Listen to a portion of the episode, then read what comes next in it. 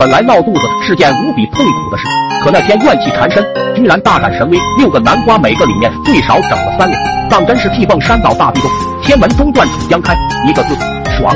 身边小伙伴都被我的动静吓得逃离十丈开外。事情真巧，当天晚上他家居然就准备做南瓜饭，摘南瓜的是小燕，这丫头神经大条，没发现南瓜被我们动了手脚，割下来就抱回家。后来据说他妈妈当时在案板上削皮削的正猛。突然间，被我们简单带起来的那块皮一下掉了，看着里面流出来的黄色汁水，他妈妈还在疑惑，这南瓜也太配合了，还没下刀就自己张开了。农村人节俭，南瓜子一般都会留下来晒干炒着当零食。他妈妈于是细心的伸手进去抠，这一抠不得了，一股带着辛辣料加上味直冲鼻孔，顿时惊讶了，南瓜还有辣椒味。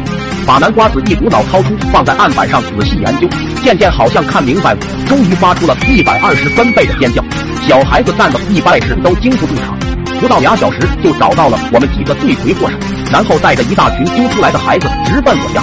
当时老爹出门打工，只有老妈在家，一听原委把他羞辱的差点就当场发作。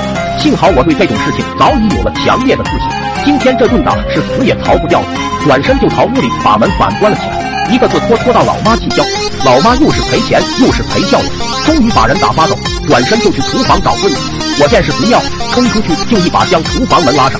老妈气得不行，威逼我开门，可能开吗？赌咒发誓，我死也给不开。但老妈终究是老妈，既然老爹不在，许久找不到人收拾，手还是没生疏。多年功力仍在，在厨房找了把菜刀，趁我不注意，突然就把门捅开，结果就不说了，厨房里的干柴活生生打断了十几根。